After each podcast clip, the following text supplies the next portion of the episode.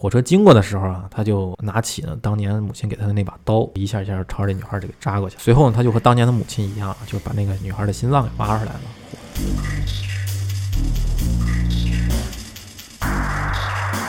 抓住以后呢，带到偏僻的地方割喉，把纯纯内脏吃掉。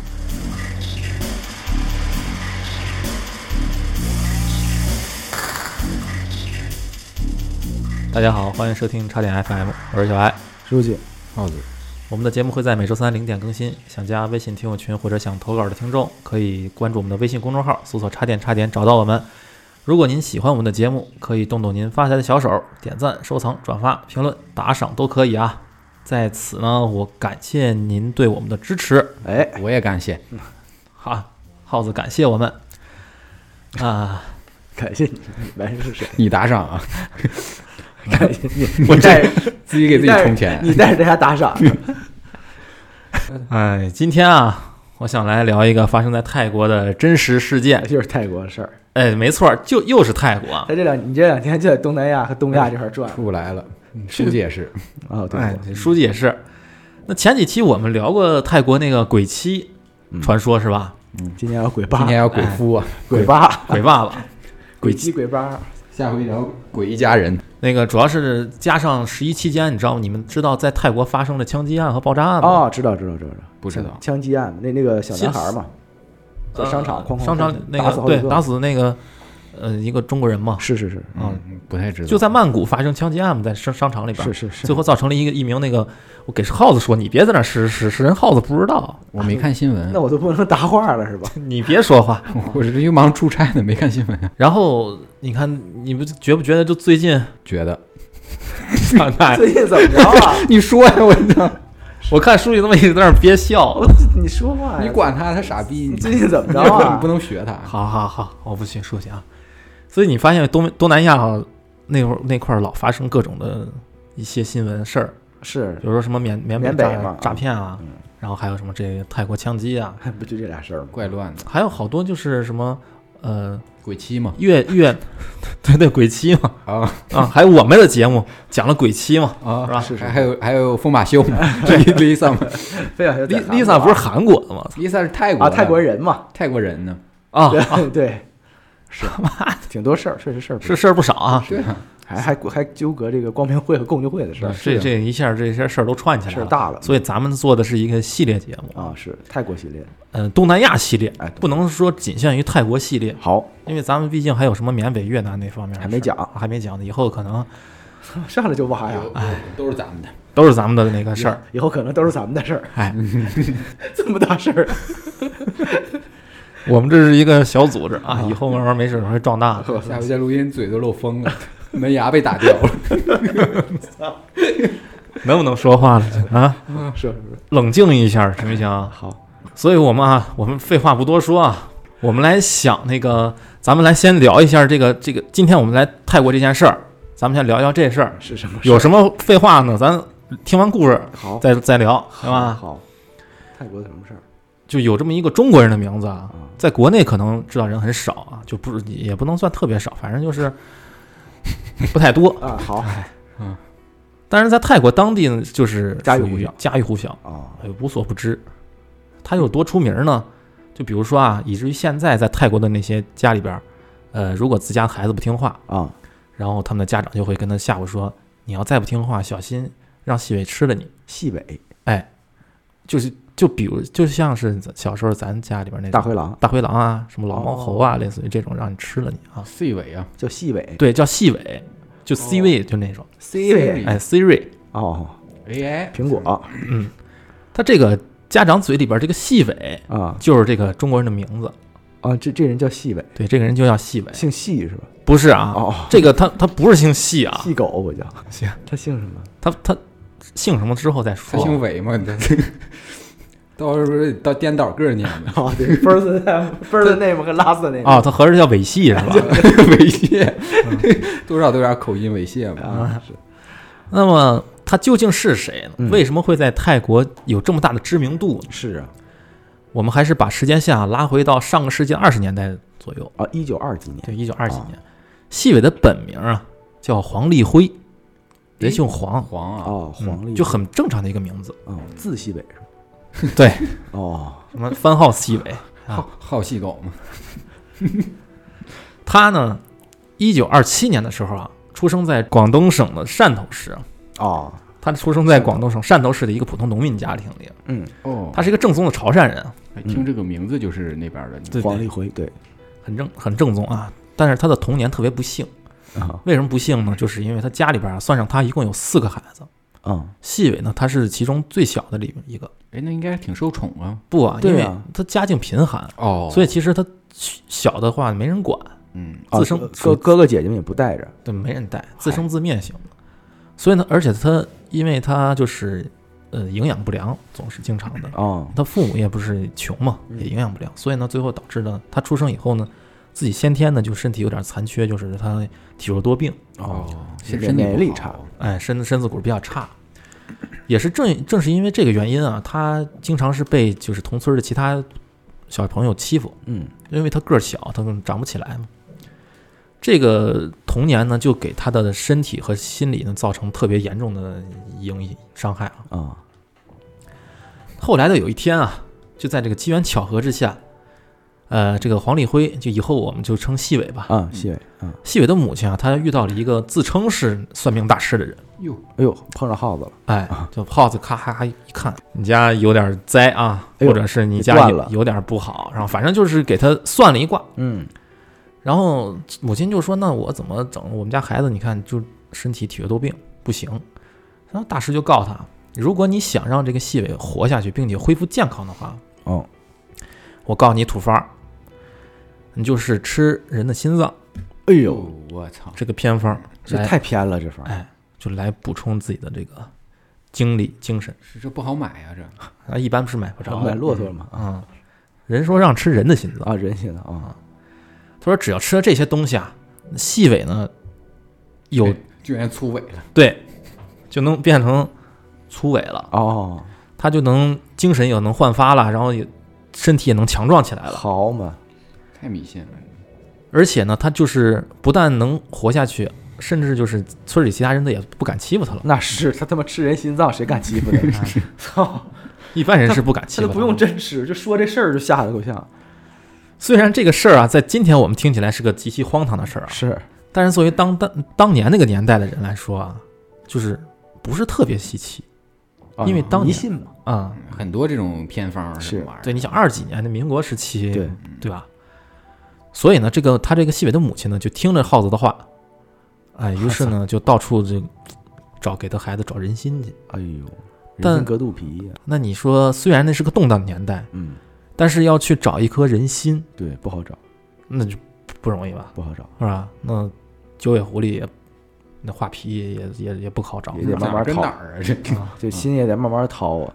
哎，所以呢，就是在那个起初的一段时间里啊，呃，西北的母亲只能找一些动物的内脏来代替人心，那你这喂给这个西北。那你他你要那你要这样说，他是缺内脏，他不一定那我非那我也爱吃，我爱吃鸡肥肠也行烤烤鸡心，我爱吃猪个鸡心啊。他找这些动物的器官来喂给西北呢，没什么太大效果。嗯，呃，始终呢，就是他一直也恢复不好。是后来呢，有另外的人提醒他母亲啊，是你胆固醇太高了，这东西。对你容易 那个高血压什么，高血脂，就跟他提提点了他母亲一下，就说当时啊，咱们那个年代呢，呃，有很当时咱们后来的事儿是吧？就说啊，有很多那个死刑犯，啊，你吃他们心脏。对，啊。就是就提了这么一嘴，也是。哎他母亲就受到启发了。所以呢，当时就是出现这么一个场面啊，嗯，就在法场上有人被处死以后，哦，是就有一大群的普通民众，哎，就直争先恐后上去把那个尸体就给他分尸了，哎呦，我我操操，，真是。就是分别取走尸体上各个部位，啊，每个人吃的不一样。就各取所需嘛，啊。因为每个偏方不一样。好嘛，必须得用人的，嗯、对，那不是鲁迅那不是人血馒头，不是？类似于这样。我操，对，人本来治咳嗽嘛，啊嗯对对对，所以呢，就是在这种情况下呢，有一次啊，细伟的母亲啊，就在这个人群之中抢到了一颗人心，哎呦我操，哎，就热气腾腾的。然后他满心欢喜的跑回家，然后就是把这个人心就直接扔到了这个锅里早就准备好的锅里边煮。嗯，煮好以后呢，就给细伟吃。哎，就这样啊，细伟是第一次吃到了人心。哦，就从这以后，就是不知道是真的有效果还是假的，反正就是，哎，他身体就慢慢就恢复了。哎，哎，嗯、他基本上恢复的和正常人差不多，就是可以走下下地走路，能干活了。哦，嗯，与此同时呢，日本啊，在一九三七年的时候发动了不是全面侵华战争嘛？是七七事变了嘛？哎嗯，当时你看，就是一九呃一九二七年的时候，细伟出生，啊，所以那会儿呢，就是七10岁。七年十岁嘛，然后不是抗战开始了嘛？嗯，抗战到后期的时候，细伟不是差不多已经18岁。十十七八岁？嗯。啊，他不就能参军了吗？啊，所以呢，他就应征入伍了，参加了抗日队伍啊。那他是恢复真不错。是对他能打仗去了我觉得吃人心啥也不是，就是营养跟上了。啊，是我我也是，我觉得就是能量补充上了，对嗯肉跟上了，嗯，蛋白质增加了。是嗯，他参军抗日了以后呢，就有一次作战中啊，呃，他所在的部队呢，就由于指挥问题呢，就被日军给包围了。哎，呃，后续的补给呢，就给被切断了，那完了，呃，死城，对，送不上去。嗯所以呢，就是包围圈里边战士呢，根本就突不出去。嗯，他这么一围啊，就被围了好几个星期。哎呦，那怎么那吃什么呀？对啊，这士兵们就是他们携带的粮食早就吃完了，啊，就面对这种情况下，就是别说打仗了，他先保证他生存下去。是嗯，那为了活下去呢，就战士们就是吃树皮啊，嗯吃什么草啊那些东西啊。而这个细尾啊，在这个树皮和草都吃的差不多了以后呢，他的视线啊，就突然就转向到了战场上那些死尸，哎士兵的遗体上。我操，吃人了开始，于是他有一个想法就在脑中浮现了出来啊，并且就不断的强化，嗯，而且催促他的身体就行动起来。然后他整个人呢就不由自主的朝着一具尸体就走过去了。啊，你看人这行动力嗯，想到就做到。是嗯所以接下来的画面就是也可想而知了啊。细尾就靠着吃同伴的尸体啊，啊，就熬到了最后我操，食尸鬼，啊。呃，他们的增援部队呢，后来就赶到了以后，就把日军给打跑了嘛。嗯哎，他们所以呢，就是呃，细尾呢在这场战争中也算幸存下来了。呃，他就是这个部队呢，就到后方去调，就是休整。嗯等他再返回战场的时候呢，当时正好是日军已经投降了，啊，哎四五年了，对所以呢，他就就是卸甲归田了嘛，嗯嗯，回家了。但没过多久那，不是解放战争就打响了吗？嗯当时就是他为了躲避这个战争，嗯，西伟就和身边的很多人一块儿，就是偷渡到了泰国。啊，哎，就跑了，对，所以就是从现在开始啊，他才去了泰国。嗯之前是一直在国内，在就是国内啊，正片正式开始了。哎，就才正式开始啊。而他的命运就也是到泰国以后发生了翻天覆地的变化。嗯呃，前面也提到他的本名叫黄立辉哈，嗯是。那么他为什么会改名？他不是说他字是细伟啊，哦他也不是他的号是细伟，哦。他是呢坐着船去的泰国，嗯。他偷渡去的。是。一一呢，他是没有任何的身份证件对，证明他到底是黑户嘛。对对，黑的嘛。嗯。二呢，他是不会说泰语，啊你知道吗？所以呢，他在那个呃入海关的时候，泰国检查站要登记他们的名字，嗯。他跟人说他叫什么，然后别人听不懂，所以呢，就是误写成了细尾。细尾。哦，哦，哎，他跟人一直说的是我叫立辉，黄立辉，然后可能在泰泰粤语里边再加粤语一点儿，哎，可能是有点这个口音吧。嗯，然后呢，这个泰国那边人可能就是听到的就像 C 位就那种啊，哦就就就反正就给他登记成细尾了。是。一个美丽的错误。哎，这一点儿也不美丽。美不美丽咱再说，你到后来你就知道，这其实不是很美丽的一个事儿，你知道吧？哦，所以就等他登记完这个信息以后呢，就泰国的工作人员就把细伟就和其他的偷渡人过来的人一块儿呢，就一块儿关进了小黑屋里了。嗯因为当时政策原因啊，就是他们都是偷渡过来的嘛，你没有正式身份，你可如果按现在来说的话，就直接给你遣返了嘛。嗯对对吧？但是当时就是没这么严格的政策，只要你呢就是，嗯、有人来花钱把你赎出去，他们就能出去，啊，哦，哎，就你就你就可以到泰国的，就是你当地啊有认识人就行对，你就只要有认识人把你领出去就行。嗯就这样啊，就是细伟在泰国的小黑屋里边被关了十来天，他在泰国的当地的亲戚啊，就过来花钱把他给赎了出去。啊，当地还是有亲戚的，呃，不过有一种说法是啥呢？细伟他在当地其实没亲戚，来赎他的人呢嗯，是当地的华商。那为啥要赎他呢？找他干活嘛。，对，哦，因为当时就是廉价劳动力，你知道哦，明白，给他买了呗。哎，就是买的低成本很低的就给他买了，啊然后就是也不需要给他多少钱，对，给他提供个住的地方，然后就让他白白嫖他干活嘛白嘛。嫖干活呗，而且都是白嫖劳动力。对，而且偷渡过来基本都是年轻壮壮小伙子，对，过来肯定是能干活的嘛。所以呢，他其实呃，不管他是他的亲戚也好，还是他的那个真正的当地的华商也好啊，反正最后他就出去了。他被认领出来以后啊，他先去到了曼谷的一个天津饭店里边打工。哦，天津饭，哎，天津饭店里边打工哦哦哦啊，别他妈天津饭啊了，或者饺子出来了，哦，啊，哑巴茶养不茶他妈给你干了这谐音梗给我整不困了，我操！没听着后面那店啊，啊！我吞音吞这么严重吗？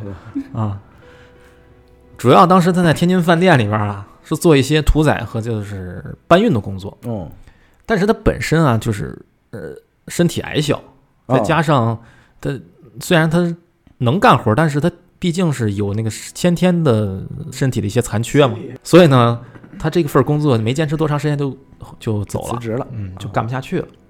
从这块儿离开以后啊，他就前往了曼谷以外的一个三百公里的地方，啊，人家南下了，啊可能是南下。啊，一个当地的一个小镇子里边就做一个做了个园丁。哦，园丁，啊，那就捡就捡捡花草什么的，对对对，这个可能对体力的要求不是那么特别强吧。嗯，然后他的人呢，就基本是定居在这块儿了啊。不过由于这个这份工作，它只是一个零工，就是打零工，啊，只是，嗯所以呢，他需要去不同的地方去打工，打各种工。啊，明白，同时他不是长期工，不是就干这个，对他不只是单独干这个，他还得同时打好几份工来维持生计，要不他这一份工他活不下去。活不下去，嗯。不够他吃对所以作为一个异乡人，就是外来的人嘛，啊，就周围的人其实对他不是很友好，那肯定的，嗯，而且非他我族类，对，而且他听不懂别人说的什么话呀那，更费劲了，别人骂他可能他也听不懂啊，嗯。所以呢，他总是被当地的人就是拿来做消遣，啊，又欺负他，嗯，就是各种欺负他，而且由于自己的身体健康不是特别的良好啊，啊，所以呢，他就需要不断去买药，哦，哎，就是来对，他要围着，对药物维持。有一次啊，那个细伟好不容易去攒够了一一部分钱以后，他去买了一份药，嗯，没想到啊，他刚一出药店，这个药呢就被其他人给抢过去了。那这缺德呀，对啊，然后几个人就来回就是传传这个药，就耍这个细伟美式霸凌啊，真的是。啊，所以嗯最后呢，他就是把他这个药啊，就就扔到地上了，哎，这这这哎欺负吧，这很欺负他。然后当时细伟就哭了嘛，就说我他不都已经二十三十岁了吗？都这么欺负人了，那怎么就不能哭了呢？这我也哭，啊，对啊。哭哭哭哭，这该哭还是得哭的，因为你你你难过嘛，对啊。你，就一个人，天天打那么多零工，然后还被人欺负。身，体还不好，你周围周围你还没有那个你认识的人，啊，行，对不对？行你很孤单，说你就是欠收拾，真的，嘲 所以你这个没有同理心啊！我跟你说，你这网暴你，这都吃人心脏了，我都吃人吃人肉了，我操，就不能就必须得哭，啊嗯，反正他可以哭可以哭，他就他很绝望啊，就哭了，所以呢，就是他也不明白为什么别别人都这么对自己。是，是而在这个过程中呢，细伟就认识了一个小女孩儿，哎，哎，女主。也不算女主吧，哦，呃，小女孩也就是就是不到十岁吧。嗯，对他挺好的，对她和周围别人不一样，就是这个小女孩呢，就总是跟他做朋友嗯，很善良，嗯、然后细伟每次被人欺负完了以后呢，小女孩就安慰他，嗯，然后偷偷给他拿好吃的什么的。渐渐的，这个小女孩呢，就成了细伟在泰国的唯一的一个朋友。哦，有朋友了，哎，让这个细伟原本苦难的生活呢，就是有了那么一丝希望啊。啊，但是呢，命运就又一次捉弄了。由因为由于那个早年间啊，这细伟参加过战争嘛，嗯，所以呢，战场上残酷的景象给他人整个身体的，就是精神上造成了很大的精神压力嘛。PTSD 嘛，对，嗯，就会导致他在晚上的时候经常做噩梦，哦，是，哎，梦到自己晚上回战场上和别人厮杀去。嗯呃就有那么一次啊，他梦到自己啊，就是在战场上碰到了一个日本兵，他就和上去俩人就肉搏。嗯，当时两个人就是杀红了脸眼儿啊，杀红了俩眼儿啊，啊杀红了俩眼儿 啊，杀耗子的。就是又抠你眼珠子又干嘛的。啊，嗯，在这个哎危机的时候呢，他就掐着这个日本兵的脖子，啊，死命掐，就把对方给掐死掐死了。哎，成功了，可是等他醒过来以后啊，才发现不会吧？哦，自己的那个小朋友，咦，我操，那个小女孩死在了自己手里。我操，这太惨了，这哎，他一瞬间就是整个害怕、惊恐、绝望，就这种情绪就笼罩了西维。就是他当时下意识想救这小女孩儿，那肯定啊，那是最好的朋友。但是！不管他怎么努力，就是已经晚了。然后他就绝望着抱着这个女孩的尸体，就发生无声的哭声，你知道吗？就已经太难过了，哭不出声了都。一方面是这个，另一方面是什么呢？如果他哭出声，他声太大的话，会引起周围人的哎注意，对，哎呦，他会怕被人发现？哦，所以呢，而且他在这块儿没有任何的，就是亲亲戚啊，是是就没有朋友没有朋友，让别人发现以后，他不知道他自己等待的是是接下来是什么。未知的命运。对啊，所以呢，他最后只能趁着别人没发现的时候啊，嗯、偷偷抱着女孩的尸体就给她扔到山里了。哎，从那以后啊，这个细伟整个人就变了样儿。原本他生活中仅有的一丝希望呢，就被自己给亲手给掐灭了。是他如今他的世界里边只有黑暗啊！在这样的状态下，本来就身体虚弱的他呢，病情就变得一天比一天严重，而且他已经没有力气再多去做零工了。嗯，有那这样要被饿死的，对啊，而就在他走投无路、奄奄一息的时候，他突然之间想起来啊，小时候自己母亲给他喂过的那些东西，哎，他就想起他他要治病，他要活下去，嗯，所以呢，他当晚就到了镇子上的一个夜市里边，嗯，他就是挣扎，他内心里边很挣扎的犹豫嘛。他犹豫半天以后呢，就找准一个时机，就抓住了一个落单的一个十一岁的小女孩儿，然后就快速的消失在黑暗里边了。我靠，呃，他这一路啊，就带这小女孩儿就到了一座桥的底下。嗯，这个桥上面不是过火车吗？火车经过的时候啊，他就拿起了当年母亲给他的那把刀，他就一下一下朝着这女孩儿就给扎过去了。为了掩盖声音是吧？哦，对，随后呢，他就和当年的母亲一样，就把那个女孩的心脏给挖出来了，很快地就跑回跑回自己的住的地方，然后就把这个心脏就扔到了锅里边儿，然后呢，他双手合十，就不停的祈祷，去请求原谅自己啊，嗯，就自己做这一切只是为了生存下去。最后呢，他就把这个煮熟的心脏给吃掉了，然后等他做完这一切以后呢，第二天啊，他的身体哎就慢慢又好转了。而有了第一次啊，就会有第二次和第三次。对，所以呢，细伟心中那个隐藏的恶魔，就终于是最后就被放出来了。那么在接接下来之后的几个月的时间里啊，就每当细伟的身体状况发生不太好的时候，他都会故技重施，哎，在夜市里的里边呢，去寻找这些落单的小孩儿，然后带抓住以后呢，带到偏僻的地方割喉，然后就挖出他的内脏吃掉。他现在就拿着心脏续着，相当于对，啊，就这样啊，细伟在同一个地区又连续杀害了一名七岁和十岁的女孩儿。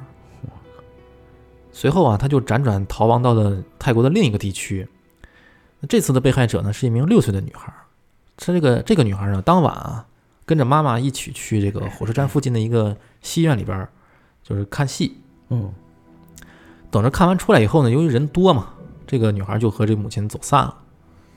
这个时候啊，就正好是被这个在街上寻找目标的细伟给看见了，所以呢，这个细伟啊就上前给这个女孩呢买了根棒棒糖，哦，就跟她说啊，我呢可以帮你找妈妈，所以呢你跟我走吧。所以这个人小女孩也肯定也很好骗，找妈妈嘛，对对，所以就跟着他走了嘛。嗯，一路上啊，就把这个女孩诱骗到了一个偏僻的地方。然后等这个女孩被最后被人发现的时候啊，就是她已经内脏就被掏了。真狠，那短短半年多的时间里啊，连续有多名的儿童被残忍的杀害，这就让当时泰国民众的心里面都产生惊慌了嘛对，惊恐，对啊，就生怕下一个受害者就是自己家的孩子嘛。而由于当时呢，就是侦查的技术不太好，嗯，就是警方呢始终没法儿找到线索，就找不到是到底是谁谁干的这事儿。嗯，没法找。对啊，而且那个时候不是确实不好找，嗯，那会儿五几年，你想，对呀，你根本不知道，你就是杀的就是手段有限，对啊。对，真的调查手段有限真的调查手段有限，巧合的是啊，就是在这个之后的一很长一段时间里边儿，这个细伟好像就暂时停止行凶了啊，这身体好点儿了，最近，啊，就不知道什么原因啊。嗯，他这个食人魔呢，就是当地不是都称为食人魔吗？是，就好像人间蒸发了一样，消失的无影无踪了。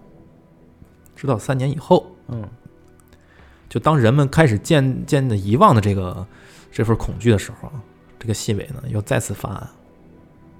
哎，就在一九五七年的时候，呃，当时是二月二二月五号，嗯。正值中国的春节，当地的那个在泰国当地有一场就是春节庆祝晚会，那细伟呢就出现在现场，趁着人群嘈杂呢，就把一名五五岁的女孩呢骗到了没人的地方，然后就给被杀害，杀害了。然后呢，他把女孩的尸体啊就拖到了附近的一个洞穴里边，准备解剖嘛。嗯正好啊，这次他就被一个小和尚路过给撞见了。哦，那细美呢，见自己的行为，呃，暴露了以后呢，是掉头就跑。哎，他就因为他没有想到会被人发现了，嗯所以他行凶的那个凶器呢，也就遗落在当场。但是有了这个凶器呢，其实也没什么卵用，是，因为指纹什么的没法弄，，对你也不可能知道是谁的，只能知道是什么东西划的嘛。是，而这个小和尚见到了这个细伟这个情况以后呢，也是立马跑到人群里面去报警啊。呃，结果等着警察带着大批的民众到达现场以后呢，细伟就早就跑到不知道哪儿去了嘛。哦是，然后这个时候大家也就知道啊，那个三年前的食人魔他并没有消失是，回来了，哎，而且是一直生活在他们周围。嗯那直到一九五八年的一月的一天，在泰国罗永府有一个八岁的小男孩，他呢拿着父亲给他的钱，哎，也是兴高采烈跑到当地的菜市场去买菜去。这呢，这个是他第一次给家里边做事儿，所以他挺开心的，就出门了嘛。但是没想到啊，就是他这一次去呢，就再也没回来。呃，随着这个夜幕的降临呢，这个男孩的家里边人就看他老不回来嘛，一直，所以呢，心里边就产生了一些不好的预感。于是呢，这个男孩的父亲啊，就和村民们一起，就打着火把呢，呃，去周围寻找儿子的踪迹嘛。结果呢，他们搜寻了一大圈以后呢，什么都没发现。而就在这个时候，其中一个村民就偶然发现，就不远处的一个片森林里边，嗯，有那种烟雾飘出来。哦，有火似的像，对，就飘飘出那种可能谁在生火，嗯飘出来烟。于是他们一群人呢，就朝着那个方向跑过去了，看看什么情况啊。是，等他们到了地方以后啊，就看到一个瘦呃身材瘦小的人啊，在蹲在那块儿，可能在烧什么东西啊。嗯那对方呢，在看到有人过来以后呢，就显得特别的慌张。结果呢，等众人走近了一看，眼前的景象差点让这个男孩的父亲晕过去。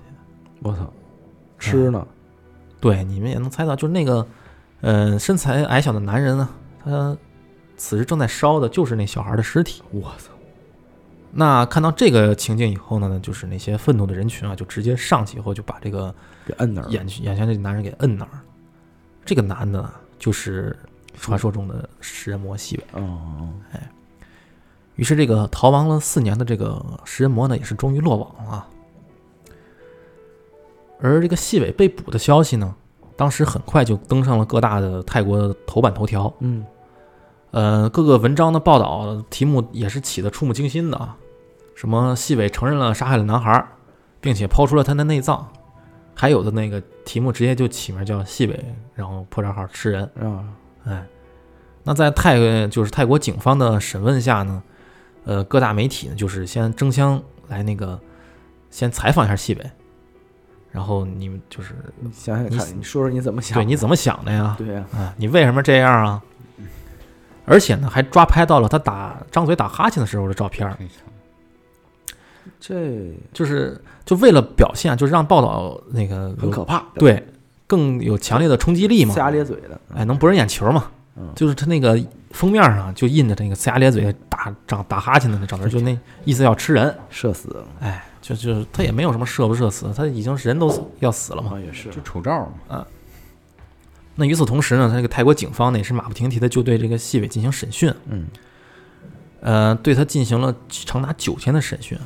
有而根据这个警方提供的资料显示啊，从一九五四年到一九五八年四年时间里边，嗯细尾一共犯下了七起案件，哦，其中杀害了六名儿童，一名谋杀未遂，哎呦，哎，有一个幸存者。嗯真不容易。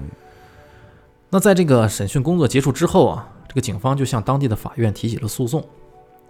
在法庭上啊，当时他的就是庭审的时候，他当场就承认自己犯下了全部的罪行供认。不讳了。哎，就是我说都是我干的。嗯，那此话一出呢，就坐在他身后那些普通民众啊，瞬间就怒了，暴怒，沸腾，哎，就大声都是一块儿要求法官说你不能放过他严惩你是不是人呢？哎，对你必须得判他啊，重判他。所以最后是在那个民怨中，最终法院就判细伟死刑。哦，那一九五明不明白他这死刑？对他就可死了嘛。是吧？一九五九年九月十七号啊，细伟就被执行了枪决。哦那随着行刑官的命令啊，就数发子弹从他身上穿过去，哦，就不打头，打身上。就就打心脏了。哦很少，当时好像很少打啊，头，是都是嗯像那个，打头那面相不好看，嗯，还好，就反正就打心脏啊。假的挺多的。嗯那最后细伟呢，这个对于泰国人来说是梦魇一样的人啊，啊食人魔就这样结束了自己三十二岁的生命。哦，哎，但是事情啊，并没有随着细伟生命的结束而结束。哎哎，怎么着啊？他又出来了，哎，但那不是啊，那成灵异了。哦，他行刑以后啊，他不是死了吗？对啊，他尸体没有被安葬起来，哦，而是被泰国人给封存起来了。咋咋个封存？这还有什么可标封存本了？对，给做成木乃伊了。哟，我操！而且他尸体呢不能安葬，意味着他灵魂也不能永生，哦，对就超生嘛哦，这个，就是惩罚他也算是。不让你这个永世不得超生，我让你。哎，对，啊，一九六六五年的时候啊，呃美国的一个病理学家嗯，在泰国呢创立了一个医学博物馆，主要是陈列一些因为交通事故啊、哦就是犯罪啊等非自然死亡的一些呃死者的部分的遗体，就哎展展出这个，这什么博物馆啊？就就是医学博物馆，怪奇博物馆，就是很很奇怪嘛。嗯，那画那个画廊的墙上还挂着很多就是过往尸检的时候的照片儿，哎呀，所以让很多来参观的游游客呢，就是有点触目惊心啊，是是，看不下去啊。而在这间博物馆的中间最显眼的玻璃橱窗里边哎，呦，C 位了，哎，就展出了一具站着黑褐色的干尸。哦，这一展出的尸体呢，就是当年那个食人魔细伟。嗯，就是 C 位嘛哎，，C 位嘛，而细尾这一站啊，嗯就是六十一年，哦，就是斩了六十一年，罚站六十一年，对，就罚站六十一年。而由于当年这个案子啊，在泰国引起了巨大的轰动，嗯，人就基本所有人都知道了。那在人们的心中呢，细尾呢就是食人魔的代名词。哦，所以泰国方面啊，就后来根据这件事儿呢，改编改编了不少作品。哦，电影儿什么的，哎，呃，其中比较有名的一部呢，就是二零零四年上映，啊，呃，由中泰合资合拍的，也不是嗯一部惊悚恐怖片儿，嗯，就就片名就叫《细尾》，也被翻译成《食人狂魔》，哦，就叫细尾，哎，或者是叫《食人狂魔》。哦，不过别看这个电影的归类是那个恐怖啊，嗯惊悚恐，但实际上它不是一个真正恐怖片儿。呃言情片儿，哎，不是言情片儿，那哦过分了！我操哦，你他妈吃人吃言情去了那是，扯淡的，你那他妈人鬼情未了开始胡说胡说八道啊，，他妈喝多了吧你是？它更是像像是一部剧情片儿，就啊啊，剧情片儿，哎给讲述一个人的苦难嘛。对啊，苦难是给人心里边产生那种恐惧的那种感觉嘛。嗯，而在这个电影里边演这个主角的，就是演细伟的这个人呢，是个中国演员，啊，他叫段龙。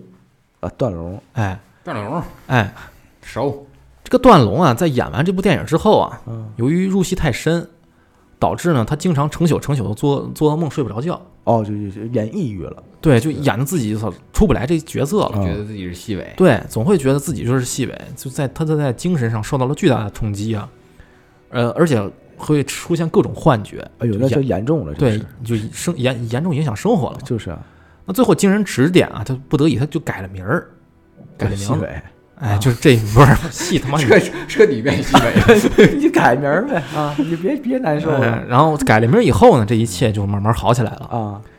而他改后的这个名字啊，叫做段奕宏。我操，段奕宏啊！但段奕宏，但段奕宏演戏演真好所以他能现在现在泰国人很怕他，是一看他就是细伟嘛。哦，也是段奕宏演的确实好。我那个那个白日白日追凶不是 什么玩意儿？烈日灼心啊，烈日灼心啊白，日灼心，白日追凶，他妈那是什么？烈日灼心那他那是叫白夜追凶，也没有白日追追凶啊。白天追呗，你是非大半夜追什么呀？操那最后段奕宏也是凭借这部电影就获得了零五年的时候那泰国当当年的那个什么金天鹅奖的最佳男主。哦啊，他原名叫段龙是吧？对他原来叫段龙，后来因为演这片儿改名叫段奕宏了。就好了哎，这这就好了嘛。啊，本来这故事就到这块儿，你看是不是又要结束了怎么。着又出来了？嗯，对不对？要结束了，是啊你是不是以为我要结束了？应该不能，才三十八分钟。那不能啊，是啊还还至少还对不对？哎，你们是听听着了，我跟你说，又又听我再念一遍啊又听，我再了，我是快翻过去听着了。嗯，这事儿，你看其实不是很那个复杂，是你看很顺，咔咔咔咔就就完事儿了案子就给破了啊，破了嘛。嗯，嗯，最后就是，你看泰国也是给他斩尸体嘛，是啊以极其侮辱的方式给他斩出来，斩了对六十年嘛，惩罚的。啊，让他付出代价。但是让人没想到的啊，就是这张陈年旧案早就定案了，拍板了，啊，在六十年后的二零一八年，就再次进入了人们的视线。这都完事儿的事儿了，这这么长时间，又要翻案呢，还哎，还真翻案呢。这还能翻案啊？都你坐实了。坐实了吧？你是不是以为坐实了？我操，被诬告呗？当时泰国啊有一档名称叫《真相不死》的系列纪录片儿，啊，它主要就是挖掘泰国的一些尘封已久的事件。这节目名儿挺挺中二的。哎真相老不真相不死，就翻译过来“真相老不死”的真相老不死的。啊。而这档纪录片啊，在二零一八年四月的时候就播出了一期关于细尾的节目，啊，嗯，这期名字就叫做《细尾冒号真实真相的另一面》。哎呦，在这个纪录片当中啊，细伟实地走访了当时细伟走访。了 细伟走访，为自鬼魂为自己证明，六十一年，怪不得叫真相不死。呢。细伟他没有死，我采访一下你们，你们是有意见是吗？最后细伟细伟不死嘛。吓死我了。所以就真相的另一面了，啊对对就是他他出来了嘛，是他没死，也算是那个什么聊精神了。嗯，给你聊加点恐怖元素嘛，是吧？说，他走访，他说问什么了？嗯，记者走访是吧？记者走访了，啊，这个记者实际就走访了当地啊，呃，当年那个细伟住的那个地方，啊，找到了当时他住的地方以后呢，就采访了很多他周围的邻居，你知道，因为呃找而且找那些人呢，都是一些上了岁数的人，那可就当年那年代的人嘛。经历过那事儿的人，啊，然后就问问他们，你们对当时那个事儿怎么看啊？是吧？结果呢，当时调查以后啊，没想到啊，这个居民们对记者表示，他们认为啊，细伟不是媒体上宣传那样，像是个十恶不赦的恶魔。嗯就认识的人都这么说，都说的好，哎，都说的好。就是有个老人呢，就说虽然他细伟平时他他，嗯，因为他不不会讲泰语嘛，嗯嗯，他老是不说话，沉默寡言的，就不善于和别人交流。但是呢，他对待镇子上的人都很友善，嗯性格特别温和，还会时不时呢就给镇子上的小孩呢买糖吃。啊，他不是为了拐小孩儿哎，不是拐小孩，人就是真心的就是很挺老实本分的一个人。哦，所以大家当时都认为他呢是一个特别老实的人，就不是杀人犯。就不会往这边想。对，那不仅如此啊，当地人就是认为，其实这些案子不是西北做的，而是凶手是另有其人的，怎么说都按现行呢？是当地有一个权也很有权势的人，叫做格林的人，就是格林都写动画，哎写动画那个，格林童话写黑童话的，就是黑色童话，吃小孩嘛。是这个细伟只不过是这个叫格林的人的一个替罪羊。哎，我操，而随着这个纪录片儿这么一播出啊，一下震动了这个泰国人当时的这个心理形象。哦，是。又炸了。对啊，我操，这我们信这么多年的一个事儿啊，对呀，你大灰狼成小红帽了，直接给我他妈整整不会了，整反转了，嗯就是啊。我闹反转啊！所以呢，就引起了众多网友的广泛讨论。嗯。那随着让这个越来越多的人就关注这个事儿，这个被尘封了几十年的案子的很细节就慢慢就被挖出来了。哎。呃，那个人们首先就发现啊，在细伟案中呢，最大的疑点其实就是当时细伟所谓的那个口供，嗯。因为在细伟被捕之后呢，他只承认了最后最后一起就杀害小男孩这个事儿哦，是他是他做的，前面他都没承认。对，其他那些呢前几起他都矢口否认呢。哦，而就在这个审讯进行的第三天，他就突然之间就翻供了，就说其他那些事儿都是我做的了。被打服了呗。这是那很有可能啊，嗯对吧？打服了嘛，对对吧？我监视器给我关了，啊，被打服了啊，你把那电压给我停了，你上那屋去。受不了啊啊！而且啊，在这个太古的案子里边啊，他就是他的口供，他特别清晰的说出了犯案的地点、路名，甚至是桥的名字，啊，这都是他告诉他他的不懂台湾的。对啊这就不符合常识啊了。对啊，就因为他不不懂泰文嘛。呃另一方面，他是个外来人，他总共在曼谷待的时间最长也就十来天，嗯，就是十来天的地时时间，不可能把泰国所有地方都记一遍。是啊，按理说，嗯这谁他妈谁？就在天津饭那几天嘛。哎，嗯，对呀、你不可能这么这么这么好的记性啊。是还有就是啊，细伟口中说自己吃吃了所有被害人的内脏，嗯但实际上，在这所谓的系列杀人案里边，有三名被害人的内脏是没有缺失的。啊，就是完整的。哎，而在这个缺失呃器官的这个受害人之中呢，有一个人缺失的不是内脏，嗯，是那个隐私部位。哎呦啊，这么变态啊！我操，对啊，所以你是这些就和细伟的口供就对不上了。是蛋给人嘎了。对啊，而且语言这方面啊，因为他本身不懂泰语嘛，是这这个最关键的呀。他没法儿和警方直接沟通，就全程都需要和翻译哦，是来进行那个那翻译怎么说怎么给他过话呗，对呀，对吧？所以细伟当时啊，究竟说了什么，就现在肯定没人知道不。好说。对，就死无对证了嘛。找那翻译呗。翻译人家翻译人是，我就说，就他当时就这么说的，就是人家这么说的，你会问出真话吗？没不可能啊。就翻译从中作梗，没办法。对啊，而且最很重要的一点就是啊，呃，我们上面讲的这些他人生经历的各个就是呃这些经历啊，啊，就是他又是什么当兵，又是什么小时候吃吃小孩内脏啊啊什么这些事儿，其实大部分信息都是来源于泰国那方面的，啊，就他们瞎给他杜撰的，他自己口述的，哦，你知道因为你像当年那个年纪，你想想也知道，就是嗯，他作为一个呃在战争时期逃难过去的一个人，啊是你国内你那么乱的情况下，你怎么会关注到这么一个特别不起眼的人物呢？嗯怎么会去就是去那个呃去记录他的生平事迹呢？啊是能给他记录个是就是哪年出生就不错了，对对吧？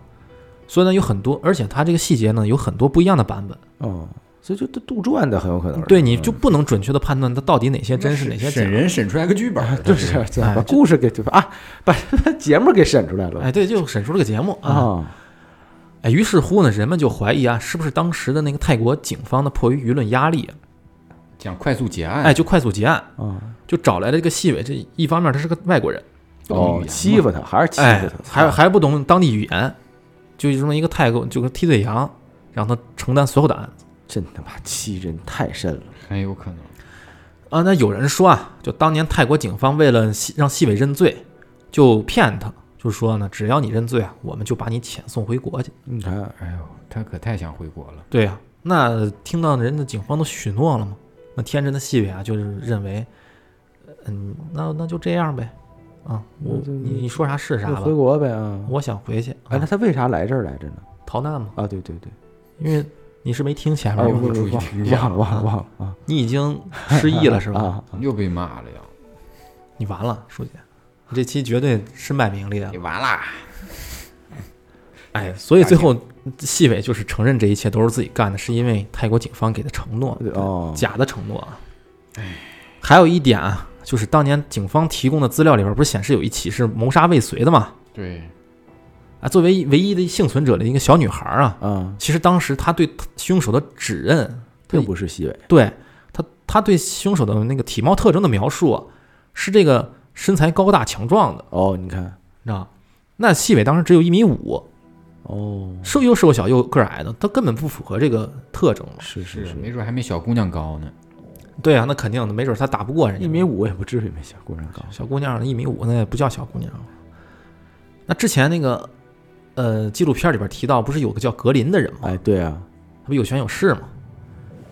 那这个格林呢，就在这个案件发生后没多久嗯，就消失了，跑了哎，销声匿迹了，警方就根本找不着这个人在哪儿。啊，还有一个那个，呃，警方怀疑的一个研究那个嫌疑人对象啊，是一个屠夫。哦，其实当时警方是抓住他了，给他关了一年，但是当时呢，就因为证据不足给他放了，哦，所以最后只剩下细尾，这个人就是比较抗打，就哎，就细尾好那啥，就细尾好欺负嘛。细尾好骗，好因为他骗。骗他要回国呀。对。而且他也他也不懂当地语言啊，对，他也迷迷糊糊的，反正。嗯，所以呢，他就成了这一系列凶杀案的唯一的法定的凶手。因为警察可能就是说你摁个手印儿就能那个回去了，就能遣送回去。然后那些那个呃口供词全是编的，对，然后啊，他也看不懂。对啊，他就摁了，然后摁了呗翻译跟他说，呃，这就是什么回国的什么玩意儿，对吧？对啊，所以最后当这些细节就是越来越多的被网友挖出来以后啊，就是大家也慢慢都开始相信细伟其实就是一个替罪羊的说法。被冤枉了，嗯，哎，那大家呢也就纷纷指责这个警方呢，那你们这他妈挺冤假错案挺操蛋的啊，这事儿干的。然后指，而且指责当时的媒体，就说你们为了博眼球，啊，是吧？你故意的就是宣传这些东西，人警方还没有那个呃敲定的，敲定的时候，你们都已经宣传出去了，照片都给贴出去了。是然后呢，就是很多人就给他鸣冤嘛，所以呢，他们就到这个政府网站上啊，就是呃给发起的这个请愿活动，嗯请，愿书，哎，就说呢，希望这个反对平反。另一方面呢，希望这个医学博物馆呢能把那个细伟的尸体给撤下来，哦，安葬了吧？别给他在那儿让人站着了，是，是吧？那最后呢，这个这个活动就获得了上万人的那个签名嘛，哎呦，这这还挺挺多的，对于当时来轰动挺大的对这事儿，嗯，啊，最后通过网友们的努力啊，这个政府啊，在二零一九年八月份的时候，嗯就把细伟的尸体啊，就从这个医学博物馆里边儿撤了下来。哦，那在那个二零年的时候，七月二十三号，嗯。他的遗体呢就被运到了当年处决的监狱旁边的一个寺庙里边儿，呃，火化了。啊，哦，终于是，嗯，哎，然后当天呢，就是，呃，就是他的葬礼的当天，有很多社会人士，还有很多村民，就来过来参加这个仪式。哦，那那个在仪式上选的照片呢，也就不再是当年打哈欠那照片，就是那是就他一个正常的照片。火化仪式了，还放一打哈欠照片，太不哎像话，，对对对，就是很尊重了，大家也都是。哎，而他的名字，太没溜啊，哎，他的名字最后也是终于是用泰文写的黄立辉，哦，就就不是细不不不管他叫细伟了。得到了尊重，是是得，到了尊重，太不容易，哎，就最后就随着这哎个呦，结束啊，就是他的尸体就过了这么被推进多年才被安葬，对，平原就叫什么？平原昭雪还是嗯，平反了是啊，就他这一生就是最后是个悲剧，太悲剧了，太悲剧这一辈子真是没过什么好日子，一天都没过着。对，对，其实要不就是打仗，要不就是，而且那都是就是就是那都是杜撰的，咱也不知道啊。但杜撰咱也没一天好日子，太不那是，容易了。但是嗯，怎么说呢？就是呃他反正不管之前是怎么说的，怎么怎么个案子是不是他做，但最后一期可能就是让人抓现行了。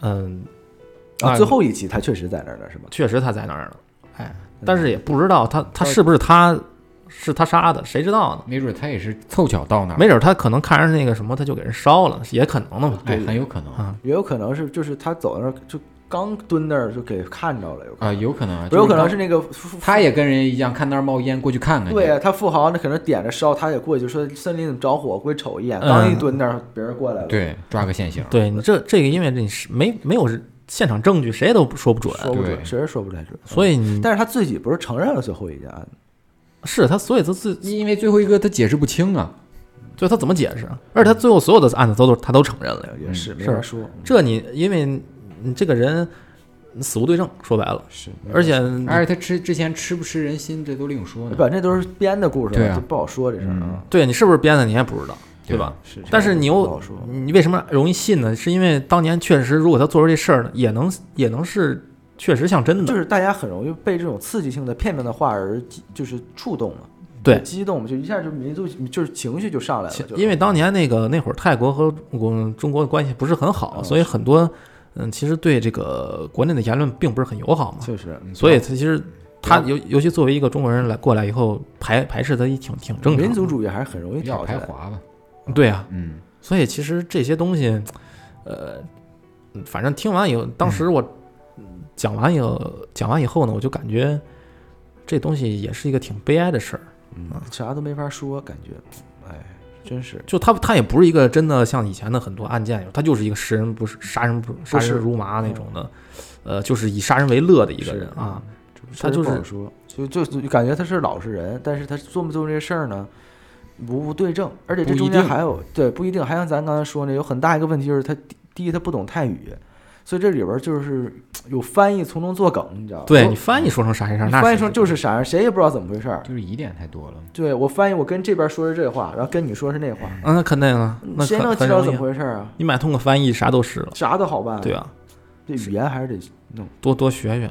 不过现在那个有语翻译软件还好点儿啊，是所以就是这，这是我们今天的这一期节目啊，是嗯，挺好，就是就是挺挺挺悲惨的一个故事，反正有反转，不是说那个什么，就实在是没开始确实是听到中间一半，我觉得这坐实了，对呀、呃确实这个你要是跟着我的思路讲的话，那不就是坐实这啊么一个案子？对啊那后来一扒还真能给给给给给给反转了哎嗯确实是，哎，所以说这个还是缺少这种双面的思考，还是多得去，很容易被这种很刺激的吃人啊，这种这个这个就是带偏走向，，对带偏你的思路和走向，带偏了。啊，那最后节目的最后啊，我们进入到征集投稿的环节啊。啊，世界上有两样东西不可直视，人心和太阳。生活中我们难免会遇到来自他人的恶意。如果您或您身边的朋友有遇到过让您觉得充满恶意的经历呢，并且愿意分享给我们的话，欢迎给我们投稿，这么欢快，人都不愿意投。轻松。故事已经很悲惨啊，故事对，故事已经很悲惨，不能那么沉重了啊。对对对，第二个是鬼话录系列啊。如果您身边有一些亲身经历的，或者是道听途说的灵异经历的，欢迎给我们投稿。投稿的方式呢，就是呃，搜索我们的微信公众号，搜索“插点插点找到我们，”，然后在里边儿直接私聊插点那个技师就行。差点那个技师，人家会有软件，没什么。哎，好，好，好，好，好，行，那这期我们就先到这儿，哎，感谢大家的收听，我们下下期再期再见见，拜拜。拜拜。